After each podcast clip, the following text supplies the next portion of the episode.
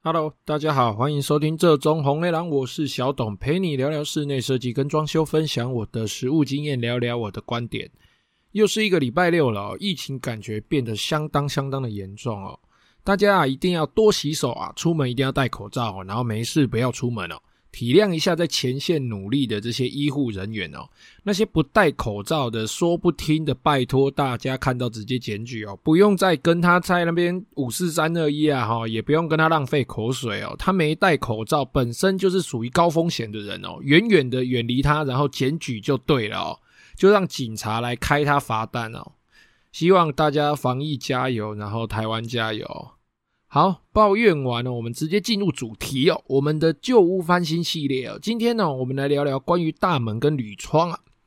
大门跟窗户哦，其实有不同的品牌、不同的材质哦。那大门从防火门啊，然后一些呃什么硫化铜啊，哦这些工厂的量产品啊，然后到铁工师傅们的定作品哦。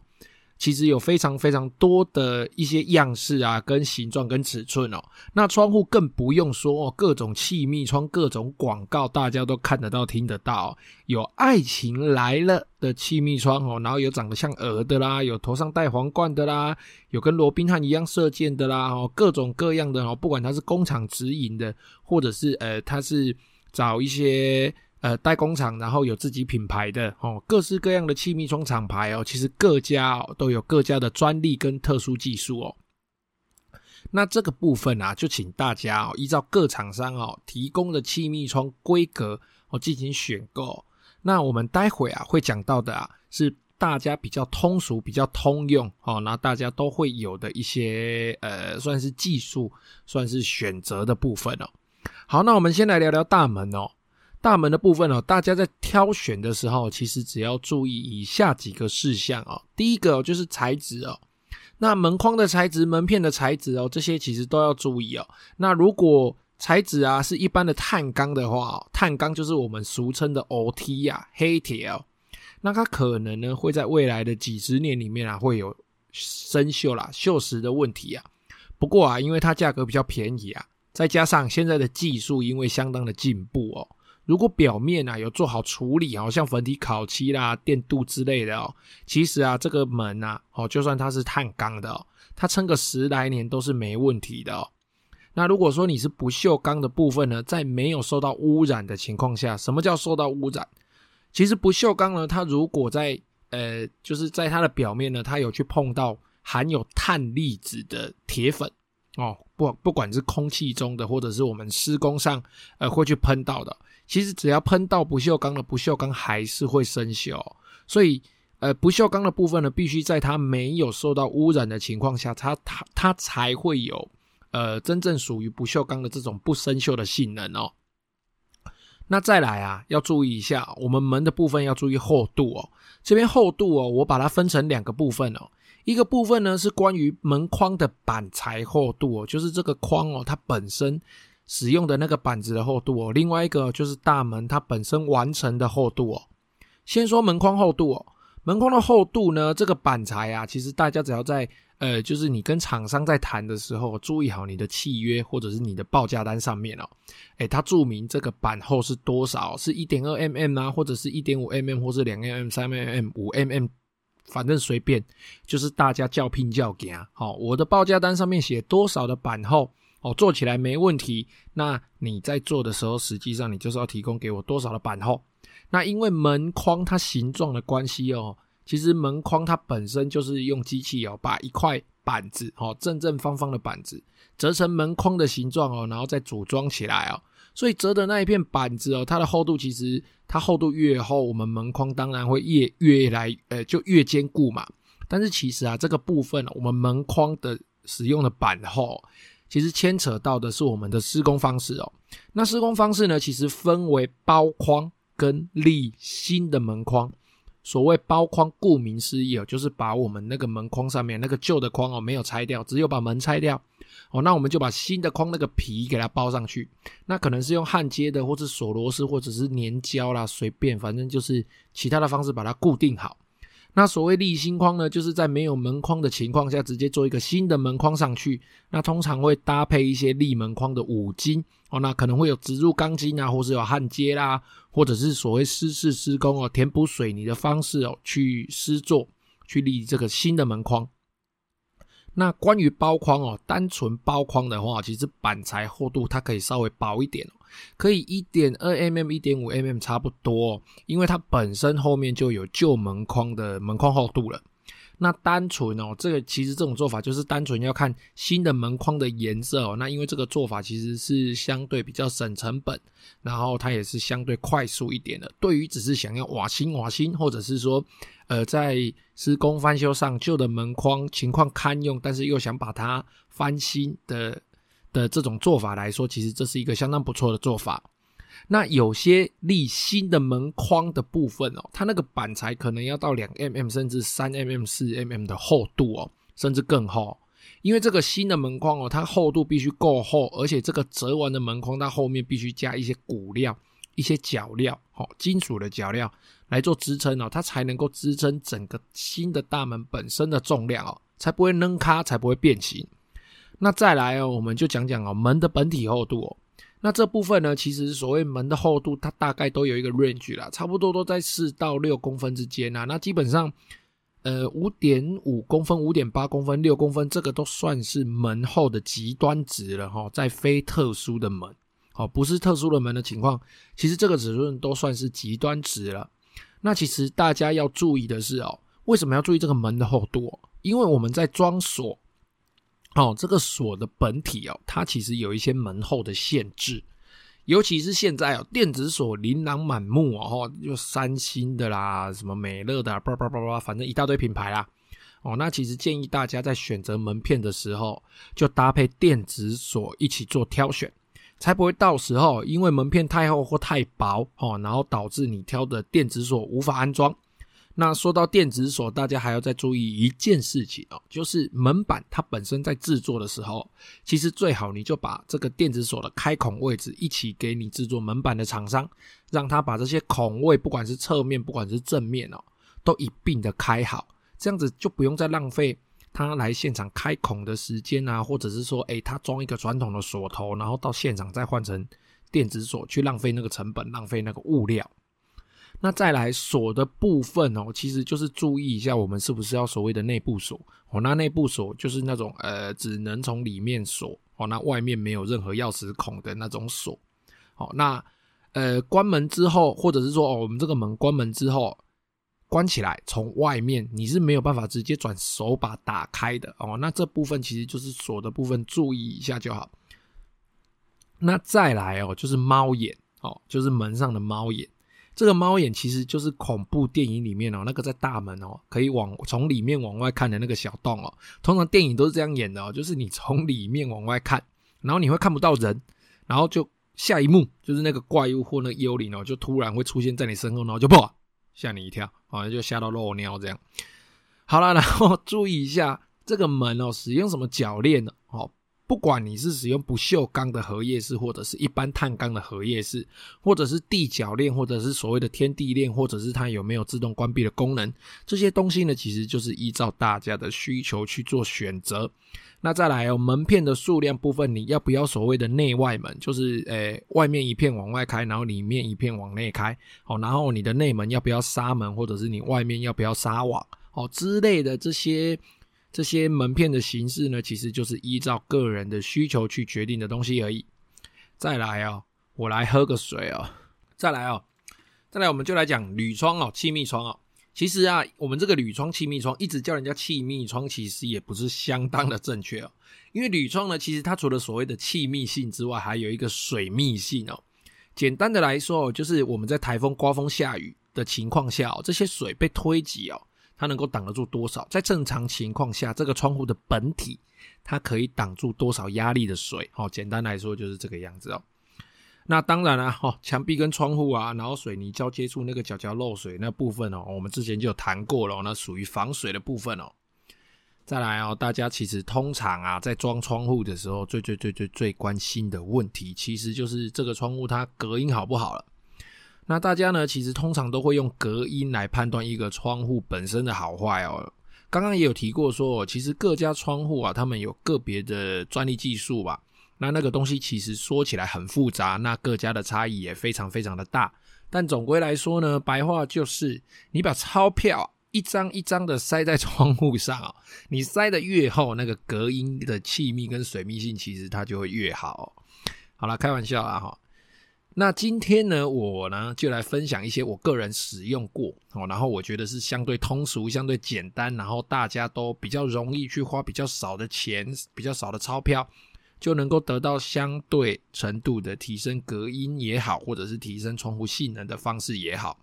第一个哦，窗户本体的施工工法哦，其实大家啊，这个施工工法，大家常常就在争论说，哎，到底是所谓的湿式施工法好，或者是干式施工法好？哎，这个东西其实。不能说谁一定好或一定坏，这个东西呢，其实是必须因地制宜的哦。可能我的先天的条件哦，有一些特别的限制哦，就可以使用哦。我们再去挑选使用不同的施工方式。那第一个呢，所谓湿式施工法呢，其实就是在翻修的时候，通常我们会把旧有的窗框挖掉哦。那在我们要装新的窗框的时候呢，就在新的窗框内部填入水泥。哦，但是呢，在实物施工上呢，可能会有水泥填不满，因为窗框跟旧的水泥墙边边那个缝其实不大。哦，那我会拿一支呃很粗很粗的针筒把水泥吸起来，然后往内挤嘛。好，那但是呢，再怎么挤呢，以及水泥重力的关系呢，可能会产生一些空心的问题。哦，那新旧水泥交接的部分呢，也是有一定的几率哦，会造成窗框的漏水啦，或者是说接着不良。那关于湿式施工法，好处就不用说了啦。哈，在水泥能够正常结合的状况下，又可以把窗框的边角用水泥磨起来，再加上我们的水泥里面如果有防水添加剂的话，基本上这是最最最坚固的施工方式。那有填满水泥的话，其实这个窗户它的隔音，窗框本身的隔音其实是相当不错的。那再来啊，就是我们的干式施工法啦。那其实干式施工法说穿了，就是在我们这个窗框旧的不拆哦，在旧的窗框不拆的情况下，包上新的窗框。什么时候旧的窗框会不拆？大楼哦，我们很多大楼、很多公寓，其实它因为有管委会的关系，它因为为了要维持整体外观，好，以及我们在打除旧的窗框的时候，很有可能会在对外的部分。导致这个大楼外面的这瓷砖掉落哈，甚至造成窗诶墙壁裂缝哦，导致后面的漏水等等等等这些风险这些原因。所以呢，有的时候我们在做大楼的时候呢，旧的窗框我们基本上会不拆哦，我们只会把里面内部的横向跟直向的骨头切掉，把窗户的内人拿掉哦，那我们就直接在这旧的窗框上面会直接包上新的窗框，并且在新旧窗框之间的空隙哦，使用矽利康。使用发泡，你发泡的那些粘着剂，或者是所谓的丁基橡胶哦，丁基橡胶这个就是一种比较特殊的材料了。呃，反正总之呢，就是在那个那个缝隙里面啊，填上这些软性快速的材料哦，这些都可以用挤的哦，蛮好挤的，那也蛮容易就填满了。那施工相对快速，而且啊，如果窗框旧的窗框本身水泥够坚固，没有漏水的话，那这种施工方式其实就是对于装新的窗户来说是风险最低最低的方式哦。那通常呢，隔音呢会因为如果我是使用发泡剂或者是使用一般的实力控的话，这个因为它隔音的部分哦，窗框它里面会有空气哦，那没挤满的话呢，这个隔音就。不是很好，窗框本身隔音就不是很好。但是呢，其实说不好也不过就是跟湿式施工法有填满来相比啦。其实两个并不会差很多啦，那个些微的差距，其实我觉得，呃，会比我装一个比较好的玻璃，呃，稍微换个玻璃，这个差距就马上就消失了，就弭平了。再来哦，窗框的尺寸哦，其实窗框的尺寸一般来说有分八公分的窗框跟十公分的窗框。那特制的规格不用说哦，一般八公分跟十公分的窗框呢，其实呃在情况允许的情况下，我们现在大部分都会使用十公分的框料哦。那因为十公分厚的铝料呢，它性能通常会好一点哦，窗户可以承重更重啦，然后因为框更厚嘛，所以它的隔音性能会更好啦。那再来啊，我们就来谈谈说，如何在最简单的方式、最通俗的方式呢，来增加窗户的性能哦。那这些东西呢，其实说起来很复杂，呃，不对，听起来很复杂，但其实说起来很简单。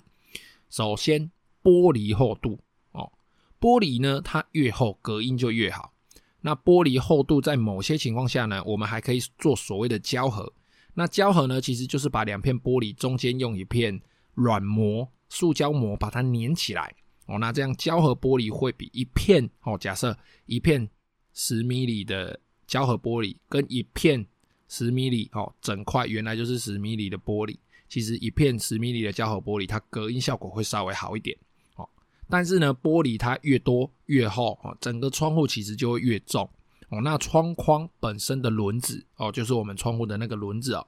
你就要换上可以承受相对重量的轮子哦。就在你玻璃，反正你玻璃越厚，你那个轮子承重力要越高啦。那再来哦，我们的窗框的部分哦，因为你搭配后窗框哦。所以，所以如果你的框内有填满水泥啦，啊，不管是西利康或是丁基橡胶啦，你那个窗框够厚，里面有填满哦，那它隔音就会越好。那如果说呢，你对于隔音有相当相当高的要求，然后你超级无敌丧心病狂，脑袋有点问题的，那其实呢，就是你的呃单片的窗户哦，你的内外夹玻璃哦，一片窗户上面，你的里面跟外面都要夹玻璃。那玻璃跟玻璃之间其实会有一个空隙哦，不用胶合。但是玻璃跟玻璃中间的那个空气要抽掉哦，抽成近似真空的状态，真空嘛，声音就没办法传播。但是这种做法哦，对于窗框来说，它其实是有一定的限制的哦，就是你要特别的可以抽真空的窗框才可以使用。那这个窗框本身其实它品质相当的要求，因为它会影响我这个真空抽掉之后，它维持真空的时间，好，然后还有我的玻璃内部会不会起雾等等。哦，这些这些问题都是对于这个窗框本身是相当相当的要求的。再来哦，就是胶条，窗户本身的胶条，毕竟窗户它其实是可以活动的，左开开右开开嘛。好，那如何在这些窗户活动的缝隙中呢，最大的程度哦，我们要在最大的程度里面把这些胶条塞好塞满哦，那就是一个学问了。那简单来说哦，基本上就是窗框的四周围，哦，这个窗户的四周围必定是塞满的。好，那再来呢？两片的活动窗户哦，假设我们今天是两片窗啊，不是三片窗，就是我们两片活动窗，窗户跟窗户中间也必须要有胶条，而且不只有一条，可能会有两到三条，而且形状不太一样。那听我们专业的铝窗师傅哈，我的铝窗好朋友跟我说啊，这个胶条其实它的品质差很多。好，一般的胶条跟好的胶条，除了价格之外，它的品质、它的形状跟专利设计。甚至胶条的安装方式都有相当相当大的差异，但是呢，这个部分其实我目前也不是很懂，这非常非常的细节啊。好，那之后我可能会找时间找他了解一下。好，然后呢，胶条越多，好，这个窗户其实它就会越难开关，因为越紧嘛，哦，会塞住嘛。以及啊，我们在关上窗户或者是锁上窗户的时候，会额外设计一个有额外出力的破紧装置。呃，就有点像我们一般的气密窗哦，就像我们要上锁的时候，都还要再稍微往左或是往右再稍微推一下，然后我们的窗户会好像往两侧肩亏，好，会整个再挤进去零点几公分这样哦。这种破紧装置其实也是加强它气密性的一种方式。总之啊，玻璃、胶条、窗框哦，这三个东西如果都可以做一定程度的升级哦，那就可以大大的提升我们窗户的隔音跟气密性哦。那至于那些额外的可以抗几级风、抗几级雨，或者是说窗钩有什么特殊设计，可以保证水不会渗进来，或者是水进来会直接排出去，等等等等这些特殊的功能哦，其实啊，就是依照个人需要哦，然后你要额外花钞票吧，哦，这就是依照个人的超能力去决定你要不要这些功能了。哦，对了哦，我个人呢非常推荐一个功能呢，就是这个纱窗一定要在窗户的内侧，就是在里面哦。这样子呢，纱窗不容易脏，我也不用时不时的就要清洗纱窗哦，我非常的懒惰。好了，如果喜欢我的节目呢，欢迎追踪我的 IG 跟 Facebook 粉丝团做中红 A 郎。下期呢，我们就来谈谈窗户门的额外功能啊，关于一些防盗，关于一些锁啦，甚至是诶隐形铁窗啦，或者是我们台湾人喜欢装的一些铁窗。好，那这期节目呢就先到这边，谢谢各位的收听，拜拜。